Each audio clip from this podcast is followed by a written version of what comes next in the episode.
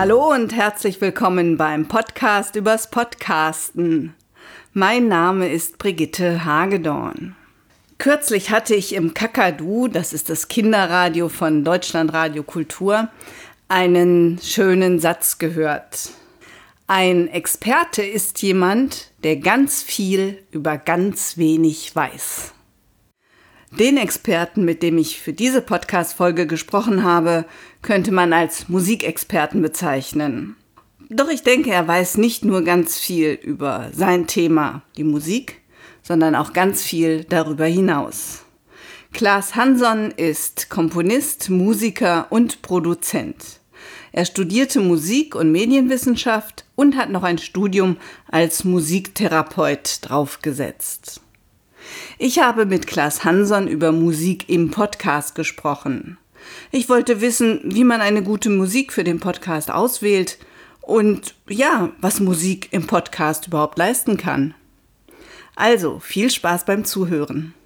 Hallo, Herr Hansen. Ich finde es toll, dass wir so kurzfristig miteinander sprechen können. Und im Vergleich zu dem letzten Interview, zu dem letzten Interview, was ich geführt habe, ist es hier total ruhig. Das letzte Interview habe ich in einem Café geführt. Wo sind wir hier? Ja, wir sind jetzt hier im Hauptstudioraum an der HG Berlin, wo normalerweise Musikproduktion unterrichtet wird. Und da sind wir natürlich in einem Raum, der gerade versucht, alle Nebengeräusche auszublenden, akustisch optimiert zu sein, sodass man sich hier wirklich ganz und gar nur auf die Aufnahme konzentrieren kann. Ja, perfekt. Und Sie sind hier an der HG Berlin als Professor für Musikproduktion. Genau. Ich fand Ihren Lebenslauf, Ihre Vita sehr beeindruckend. Schon als Kind haben Sie Oboe gespielt? Ja, das war so im Grunde genommen ab dem Zeitpunkt, wo meine Finger groß genug waren. Ich habe so drauf hingearbeitet und gewartet, dass es dann möglich wurde. Habe ich halt damit angefangen, weil das so äh, ja, meine große Liebe ist und gewesen ist. Und habe dann auch schon während der Jugendzeit im Jungstudio machen können und ähm, hatte da immer den Traum, im Orchester zu landen und muss dann sagen, zum Glück bin ich dann nochmal anders abgebogen und habe das auch ganz gut verarbeitet, als ich nicht Orchestermusiker geworden bin, sondern mein Leben dann in ganz, ganz andere Bahnen, aber immer im Bereich der Musik verlaufen ist. Genau, Sie sind Musiker, Produzent, Performer, mhm. Klangperformer. Sie sind aber auch Musik- und Medienwissenschaftler und Sie sind Musiktherapeut. Was hat Sie immer wieder angetrieben, ja, immer mal hier noch einen Abschluss zu machen, sich da noch mal tiefer reinzuknien?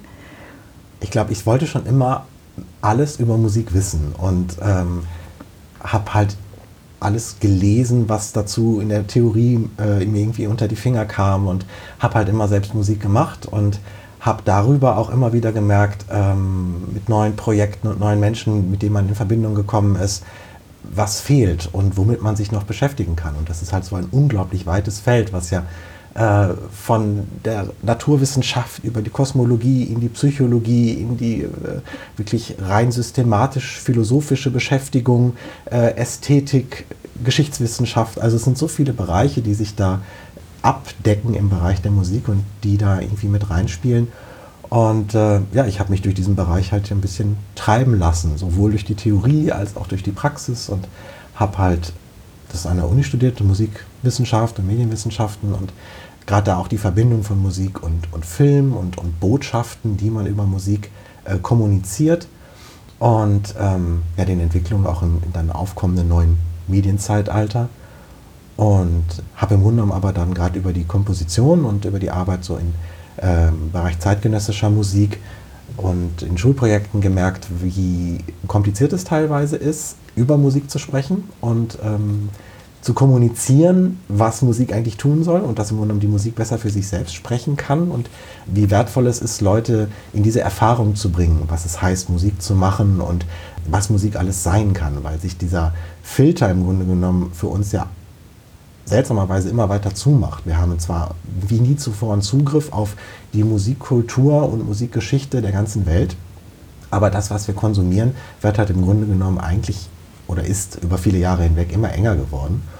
Und da habe ich dann im Grunde genommen äh, ja, in der Musiktherapie nochmal ein Feld gefunden, was mich selbst auch nochmal äh, unglaublich viel weitergebracht hat, zu merken, wie intensiv man rein über das Medium Musik kommunizieren kann, gerade mit Menschen, die beispielsweise nicht über Sprache kommunizieren können und wie tiefgehend diese Verbindung ist, die man über Musik aufbauen kann und dass es ganz oft eben etwas ist, ich sage jetzt immer das Wort Musik, was der Normalmensch, wenn er das hören würde, gar nicht unbedingt als Musik bezeichnen würde. Im Grunde genommen ist es ja Klang, so als, als Trägermedium von, von Verbindung und von Kommunikation oder auch von Botschaft, ähm, was man eben sehr gezielt einsetzen kann. Auf Ihrem Xing-Profil steht, Musik ist Kommunikation ohne Worte. Man kann sich ihrer Wirkung nicht entziehen. Sie trifft uns direkt und löst eine sofortige Haltung, Stimmung, Emotion oder Reaktion aus. Ja. Das fand ich sehr schön. Und in fast jedem Podcast haben wir Musik. Wir haben zumindest meistens einen kleinen Jingle am Anfang und einen Jingle am Ende. Würden Sie das, was ich gerade vorgelesen habe von Ihrem Xing-Profil, würden Sie sagen, das trifft auch für diesen kleinen Jingle zu? Also ich glaube, dass äh, dieser Satz, dass Musikkommunikation ohne Worte ist und dass er uns unmittelbar trifft, ähm, dass der immer Bestand hat. Ähm, ich glaube aber, dass er nicht immer in, seiner, in der Tiefe der Möglichkeiten ausgeschöpft wird. Also wenn ich jetzt beispielsweise ähm, vor meinem Podcast am Anfang Musik habe und am Ende Musik habe und stelle mir die Frage, warum tue ich das, ähm, dann ja wahrscheinlich deswegen, weil ich auf gewisse Art und Weise Hörgewohnheiten befriedige oder Formate kopiere und sage so, jede Show beginnt halt mit einem Jingle und endet mit einem Jingle, um zu sagen, hier ist der Anfang und da ist das Ende. Aber ich tue das natürlich auch, um die Leute auf eine gewisse Art und Weise ähm, in eine Stimmung zu holen. Ich könnte ja auch einfach anfangen zu reden, weil im Grunde genommen steht gerade im Podcast ja das Wort und der Inhalt im Vordergrund. Und trotzdem habe ich das Gefühl, um die erstmal wirklich herzuholen, um Aufmerksamkeit zu generieren und auch um die Leute erstmal an mich zu binden, starte ich mit Musik. Und äh, das würde ich sagen, hat wahrscheinlich intuitiv ein bisschen was damit zu tun, dass eben das gesprochene Wort bei uns im Kopf ankommt und wir dann eben sagen, okay, was erzählt der mir? Höre ich dem jetzt gerade zu, ja oder nein? Interessiert mich das? Während die Musik eigentlich am Kopf vorbeigeht und eben direkt in den Körper geht. Und ähm, wir kennen das, die meisten Musiken, wenn sie uns ansprechen, führen dazu, dass wir automatisch anfangen, irgendwie mit dem Fuß mitzuwippen oder mit dem Kopf oder so. Das heißt, wir werden körperlich wirklich ergriffen. Und ähm, das ist eine, ja, eine, eine, starke Macht, die die Musik da hat. Und das ist auch etwas, was man in dem Sinne verantwortlich einsetzen muss und äh, mit dem man aber auch aufpassen muss, weil genauso gut kann ich Leute auch extremst abschrecken, wenn ich nämlich eine Musik verwende, die beispielsweise gerade bei den Menschen eine starke Abwehrhaltung auslöst. Und ähm, dann ist man schnell an dem Punkt zu sagen, oh Gott, warum höre ich das jetzt? Also es hat dann gleich was Übergriffiges, weil ich im Grunde genommen eben da auch wieder relativ an den Filtermechanismen des Menschen vorbei eben in so was Inneres hineinkomme und dann eben klar ist, hey, bloß nicht. Und dann schalte ich weiter. Das heißt, wir sollten unseren Jingle eigentlich sehr gut auswählen. Ich denke, die meisten Jingles, gerade wenn sie so aus ähm, Libraries kommen, sind ja in dem Sinne extra dahin produziert worden, dass sie einer möglichst großen Menge von Menschen gefallen und dass sie nicht wehtun. Und das ist gut so, weil auch ich möchte ja im Grunde genommen jetzt nicht einen Großteil meiner Hörer schon allein durch meinen Jingle abschrecken, bevor ich eine Chance habe, ihnen zu erzählen, worum es mir geht. Und im Grunde geht das ja auch über den Podcast hinaus. Ich sagen muss, jede Form von, von Kommunikation, die Musik nutzt, sei es jetzt Werbung oder sei es wirklich auch Film, äh, ein Soundtrack, versucht ja die Botschaft, die ich versuche zu transportieren, die Stimmung, die Szene, die ich aufbaue, die imaginäre Welt, die ich da erschaffe, der versuche ich durch die Musik Glaubwürdigkeit zu verleihen und diese Stimmung im Grunde genommen auf einer ja, emotionalen Ebene im Menschen direkt wiederzugeben. Man merkt das sehr schnell, wenn man sich beispielsweise einen Stummfilm anguckt, ohne irgendeine Musik. Man hat keine echte Verbindung dazu. Es fehlt, man sieht es zwar optisch, aber so der, der Leim, der einen auch in diese Handlung mit hineinbringt, wird eigentlich erst durch die Musik erzeugt. Und wenn ich jetzt also Musik für meinen Podcast zum Beispiel benutze, habe ich die Möglichkeit zu sagen, okay, ich nehme etwas, das passt, und es passt halt überall. Wunderbar, tut keinem weh, kann ich so machen. Aber ich habe damit im Grunde genommen natürlich das Potenzial, was Musik hat, nicht ausgeschöpft. Ne? Wenn ich jetzt mir anschaue, was ist denn zum Beispiel wirklich gute Filmmusik, die mich emotional total in diese Szene hineinzieht und die mir die Tränen in die Augen treibt oder den Atem stocken lässt. Das ist im Normalfall wenig das Bild, wenn ich die Musik ausblende. Kann man mal ausprobieren. Ne? Ton aus, guckt sich die gleiche Szene an. Es wird extremst durch die Musik gesteuert. Und ähm, das ist ein Potenzial, das kann ich natürlich ausnutzen. Und gleichzeitig habe ich, wenn ich das tue, natürlich auch die Aufgabe, das sehr bewusst zu tun, weil ich eben unglaublich viel Metabotschaften kommuniziere über den Klang. Also wenn man sich jetzt die Szene vorstellt, zum Beispiel ein Mann geht die Treppe hoch und ich habe eine Slapstick-Musik darunter, dann ist klar die Erwartungshaltung, ach, der wird gleich stolpern. Ne? Habe ich irgendwie äh, so Streicher, typische ui, ui, ui, ähm, Horror-Sounds, dann ist klar, da oben ne, wartet der Mörder und der hat gleich das Messer im Rücken. Und habe ich die gleichen Streicher, die aber jetzt wunderbare Sechsten spielen im, im Hollywood-Style, dann ist klar, ja, die Ehefrau wartet oben im Zimmer. Ne? Und äh, diese, diese Erwartungshaltung und diese Botschaft, die die gleichen Bilder auslösen, die wird durch die Musik kommuniziert. Und genauso kann ich das natürlich auch ganz zielberichtet in meinen textgebundenen Medien machen und kann sagen, durch die Musik, die ich darunter tue, kann ich meiner Sprache und auch mir selber eine Metabotschaft geben. Nämlich zum Beispiel, ich bin Experte, ich weiß, wovon ich spreche. Oder ich will dich unterhalten. Oder aber, ich habe überhaupt keine Ahnung von dem, was ich hier tue. Ne? Obwohl ich das Gleiche sage. Und so gesehen muss ich dann gucken, okay, was möchte ich denn von mir als Bild vermitteln und welche Musik tue ich darunter, weil die auch ganz viel über den Inhalt aussagt. Wow, jetzt kann ich wenn ich meinen Jingle aussuche, nicht erst ein musikwissenschaftliches Studium machen. wie, wie gehe ich da vor? Also sage ich dann eher, ah, das gefällt mir gut, das nehme ich, das passt, irgendwie die Stimmung gefällt mir, die da jetzt rüberkommt oder die bei mir ankommt erstmal. Ja. Es gibt ja Portale, Plattformen, ähm, auf der Musik angeboten wird. Und dort steht oft ein bisschen Text zu der Musik. Orientiere ich mich daran? Wie finde ich die passende Musik? Haben Sie da einen Tipp, eine Idee? Ja, also ich denke, Sie müssen kein Musikwissenschaftsstudium machen. Hier an der HG mache ich es in den Kursen, gerade im Bereich Sounddesign, aber auch Filmmusik so, dass ich mit den Studenten erstmal übe, Musik zu beschreiben und über Musik zu sprechen, weil das ist eben etwas extremst Schwieriges. Man hat im Normalfall, wenn man es gehört hat, relativ schnell einen Nenner und weiß, wovon der andere redet oder worum es geht. Aber wenn ich jemandem eine Musik beschreibe, die es noch nicht gibt und sage, ich möchte etwas haben, das ja irgendwie so warm ist und Vertrauen macht und da muss aber auch ganz viel Energie mit drin sein und ja, unser Logo ist ja blau, das sollte auch passen, so, ne? ja, dann macht man eine blaue, energiereiche Musik, die Vertrauen schafft. Ne? Ähm, wo man dann merkt, okay, wie arbeite ich damit? Und ähm, wie wir es hier mit den Studenten machen, ist im Grunde genommen zu sagen, wir hören uns verschiedene Stücke an und versuchen Attribute zu finden, um diese Musik zu beschreiben. Was wären denn jetzt passende Attribute?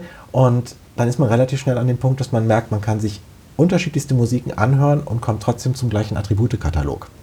Das heißt, man muss dann gucken, was ist denn wirklich das Differenzkriterium oder was macht das Ganze aus?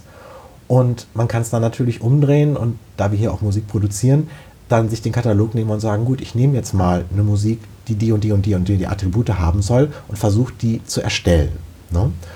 Und auch dann wird man merken, wenn das unterschiedliche Gruppen von äh, Studierenden machen, kommen völlig unterschiedliche Musiken raus, wo man nicht sagen kann, okay, man kann alle nehmen, sondern man hat im Grunde genommen völlig unterschiedliche Stücke wiederum. Warum erzähle ich das? Im Grunde genommen deswegen, weil Libraries genauso aufgebaut sind. Auch da habe ich meistens meine Tags, meine Schlagworte und kann mir eben Musik aussuchen, die entspannt 120 Beats per Minute, chill out, instrumental ist oder so. Ne? Und dann klicke ich meine Tags an und habe dann 10.000 Stücke und die wiederum sind entweder alle völlig gleich und ich weiß nach dem 30. nicht mehr, was ich eigentlich gehört habe, was ein gutes Indiz dafür ist, dass es gut funktionierende Musik ist, die aber im Grunde genommen völlig belanglos ist, weil sie keine wirkliche eigene Botschaft hat, wo man sagen kann, okay, das ist der Soundtrack eines Sanitärinstallateurs, das ist der Soundtrack eines Anwalts und das ist der Soundtrack eines freien Journalisten, der gerade eine unglaubliche Enthüllung zu äh, verkünden hat. Und ähm, interessant wäre ja zu sehen, wie komme ich zu einer Musik, die genau diese Attribute kommuniziert. Ich glaube, es ist eine persönliche Sache für sich selber, Musik so aktiv zu hören, sich so ein bisschen einzuüben und zu überprüfen, okay, was für Attribute würde ich dieser Musik jetzt zuschreiben und sind es welche, die zu mir passen? Wenn ich meine Geschichte erzähle, was bin ich als Anwalt, als Sanitärinstallateur, als Journalist? Was ist meine Story? Was für Attribute möchte ich, dass sie von den Leuten wahrgenommen werden? Und würde ich diese Attribute auch der Musik zuschreiben? Und wenn es da schon mal eine Übereinstimmung gibt, dann ist man schon mal so auf dem, auf dem richtigen Wege.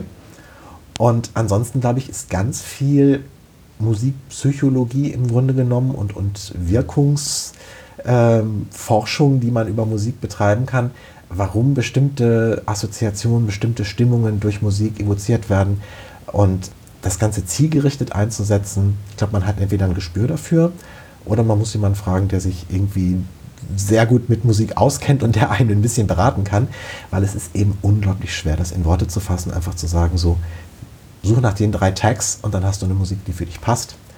Weil ja auch wieder die Frage ist, passt sie zu meinem Musikgeschmack oder passt sie tatsächlich zu meiner Botschaft oder passt sie zum Musikgeschmack meiner potenziellen Hörer? Und das kann alles sehr unterschiedlich sein. Genau, das hatte ich jetzt auch gerade gedacht. Zu was soll sie eigentlich passen? Soll sie zu mir passen, zu meiner Person, meinem Thema oder soll sie meiner Zielgruppe gefallen? Ja. Bei Farben haben wir oft so schöne Hilfsmittel, dass man sagt, gelb steht für Neid zum Beispiel. Ähm, benutze blau, wenn du ein kühles Thema hast. Wirtschaftswebseiten findet man meistens blau drauf. Gibt es sowas auch für die Musik, dass man das so, so ganz einfach runterbrechen kann. Nimm ein bisschen Klavier, wenn du gute Laune machen willst. Dur und Moll, ich habe selber nicht viel Ahnung von ja, Musik. Ja. Gibt, es, gibt es da eine Hilfestellung nochmal? Es gibt, glaube ich, einen über Jahrhunderte zu verfolgenden Versuch von Menschen, die immer wieder versucht haben, Musik und Klang in eine Verbindung zu bringen und zu sagen, okay, wo sind denn da Gesetzmäßigkeiten und ähm, ist C rot und ist G grün oder welches Instrument hat welche Farbe, wo ja auch wirklich dann auch Farbinstrumente gebaut worden sind, ne, so zum äh, Anfang des 20. Jahrhunderts und, und Lichtorgeln und all sowas, wo man versucht hat, diese Synästhesie im Grunde genommen, die ja damals auch ein großes Thema war, äh, erlebbar zu machen, dass man Klang und Bild oder eben Lichtfarben miteinander kombiniert hat und man muss aber sagen, es gibt keine wirklichen feststellbaren Einigkeiten in der Übereinstimmung. Der eine hat so, der nächste hat so und im Grunde genommen ist es ganz viel Individuelles und auch, glaube ich, ganz viel Hokuspokus so mit dabei. Und ähm, gleichzeitig hat man aber, glaube ich, einfach Hörgewohnheiten. Das liegt gar nicht so sehr an dem Instrument selber, sondern es liegt einfach an der kulturellen Verwendung eines bestimmten Instruments. In welchem Kontext wurde es bisher hier immer wieder verwendet? Wie kennen wir das? Und wenn wir das auf eine gewisse Art und Weise hören und eine gewisse Konstellation von Instrumenten hören oder eine Art und Weise, wie sie gespielt werden, dann klingen für uns sofort tausend andere Stellen an, die wir genauso gehört haben. Und dann setzen wir uns oder kontextualisieren wir uns einfach auf diese Art und Weise. Und deswegen funktioniert das. Nicht, weil es wirklich, jetzt würde ich sagen, im Klang immanent ist, sondern weil wir im Grunde genommen eben ansetzen können an ganz viel kulturellen Background, den wir haben. Viele Podcaster nutzen die Library von GarageBand von Apple mhm. und ähm, mir ist es selber passiert, ich hatte über lange Zeit einen tollen Jingle, der hat mir auch selber gut gefallen, der hat mir selber immer schon gute Laune gemacht. Dann habe ich aber den in einem anderen Podcast gehört. Ich habe den dann gewechselt, geändert. Ist das Gedächtnis für Musik so gut, dass einem das auffällt? Also mir geht es oft so, dass ich Jingles höre oder, oder kurze Musiken und denke, ah, GarageBand. Mhm. Ich glaube, das passiert automatisch, wenn man so ein bisschen die Libraries kennt und dann die Sachen eben wiedererkennt, wenn man so über den Markt guckt und man weiß dann, okay, du hast damit gearbeitet, du hast damit gearbeitet. Und auf der einen Seite merkt man natürlich, dass so eine Library, das was ich gerade auch gesagt habe, eben so unverfänglich konzipiert ist, dass klar ist, es können halt im Grunde genommen alle Leute den Jingle benutzen, egal in welchem Bereich sie jetzt gerade sich äh, thematisch verorten, weil es passt eigentlich immer. Es passt halt, aber es ist halt kein Maßanzug. Ne? Es ist halt es ist, ne, Massenware von der Stange und ähm, es ist was anderes, wenn ich sage, ich mache eine Musik, die wirklich genau meiner Botschaft entspricht und die ja, Signature Sound für mich sozusagen ist, mein, mein Sound-Logo, meine akustische Identität widerspiegelt. Und dann habe ich ganz schnell den Fall, dass eben klar ist, erstens, wenn ich sowas habe, gehört es mir meistens auch, dann kann es kein anderer nutzen.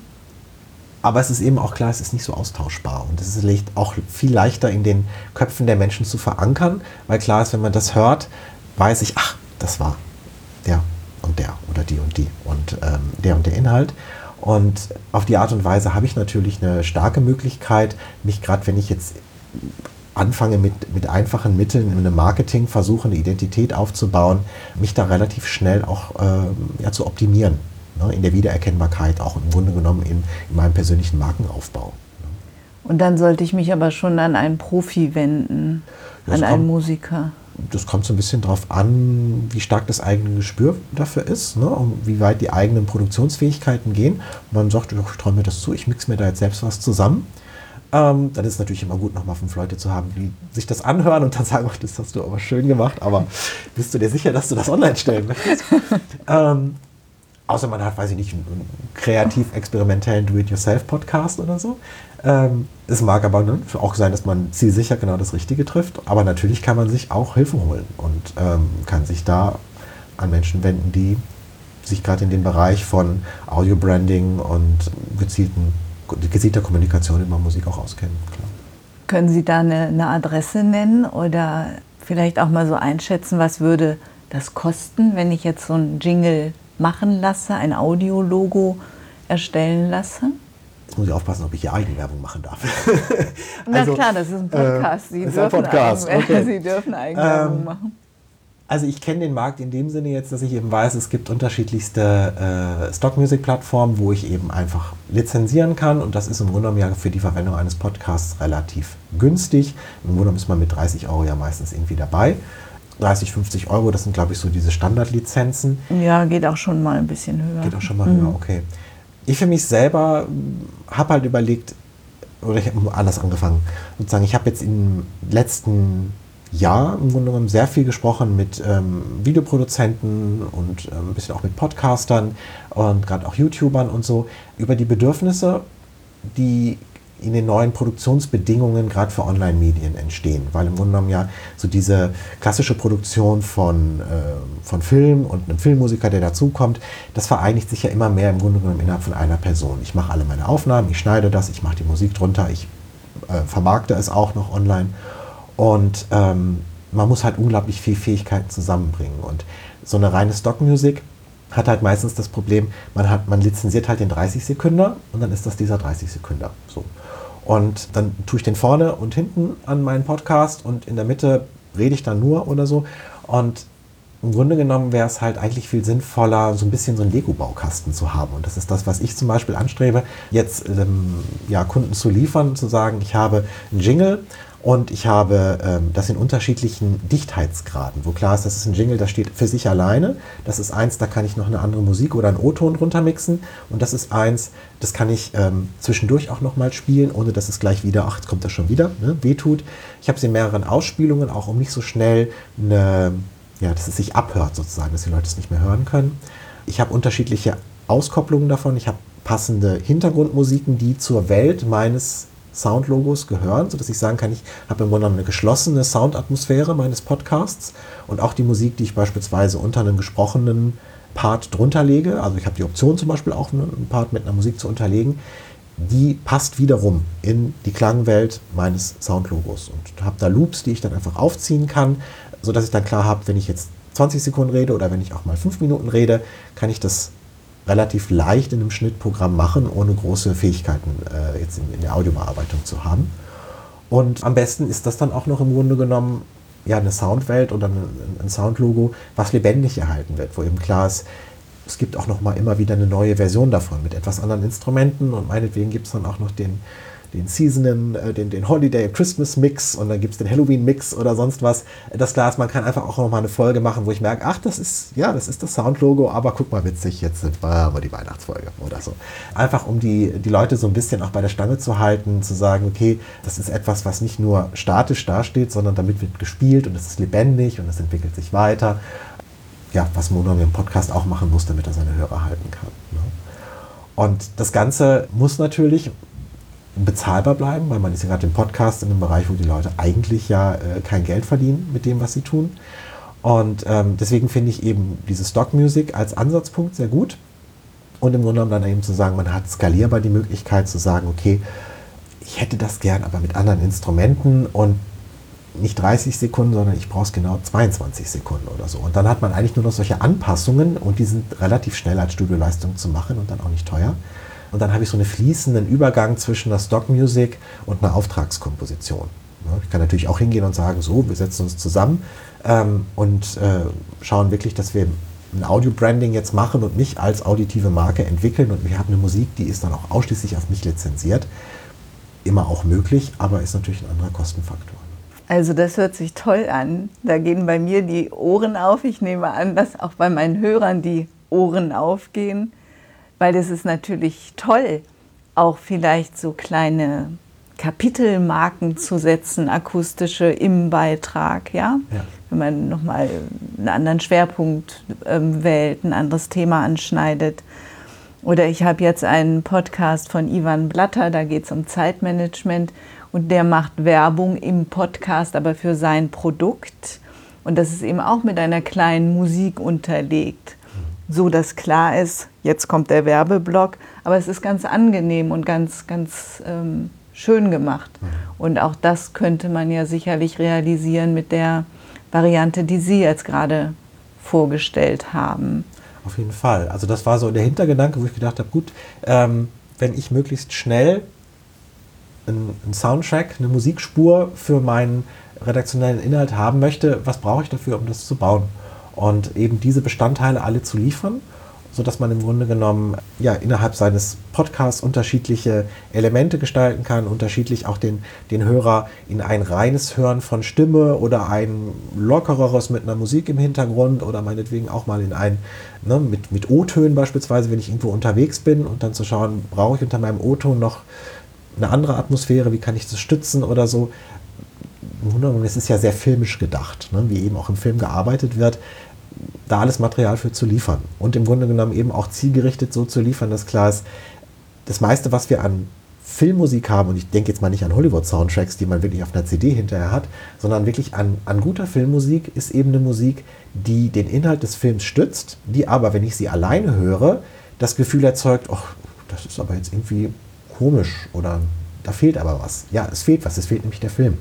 Und das, was Musik ja eben nicht tun darf in einem Podcast oder in einem Film, ist ständig zu sagen, hallo, hier ist die Musik, hör mir zu, sondern es soll ja eigentlich der Stimme zugehört werden. Das heißt, die soll ja im Grunde genommen nur stützen, Aufmerksamkeit halten, eine Grundemotionalität schaffen oder eben die, die Leute ja sozusagen in, in der Marke meines Podcasts zu halten, wenn sie zwischendurch reinschalten oder so.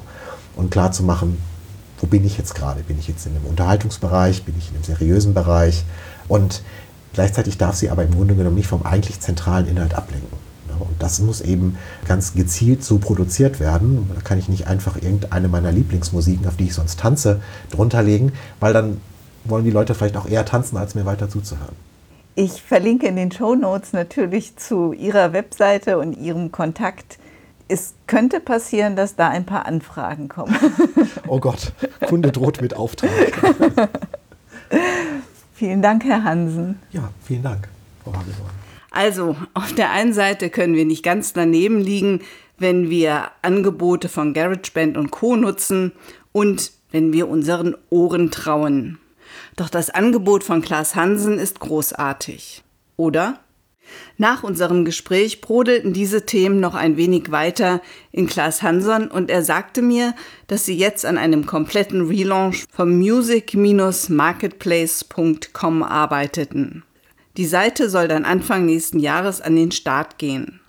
mit einem Angebot fokussiert auf die Bedürfnisse von Podcastern, YouTubern und Videofilmern.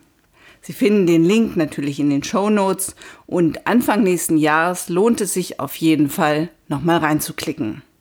In die Show Notes packe ich noch weitere Links zu Klaas Hanson und, wenn Sie es noch nicht mitbekommen haben, den Link zu meinem Adventskalender 2017. In der nächsten Folge wird es hier um Kooperationen gehen. Wie Kooperationen die Reichweite Ihres Podcasts erhöhen können. Vielen Dank fürs Zuhören. Ich freue mich, wenn Sie nächstes Mal wieder dabei sind. Eine gute Zeit wünscht Ihnen Brigitte Hagedorn. Vielen Dank fürs Zuhören. Sie hörten eine Produktion der Werkstatt für Audiobeiträge www.audiobeiträge.de.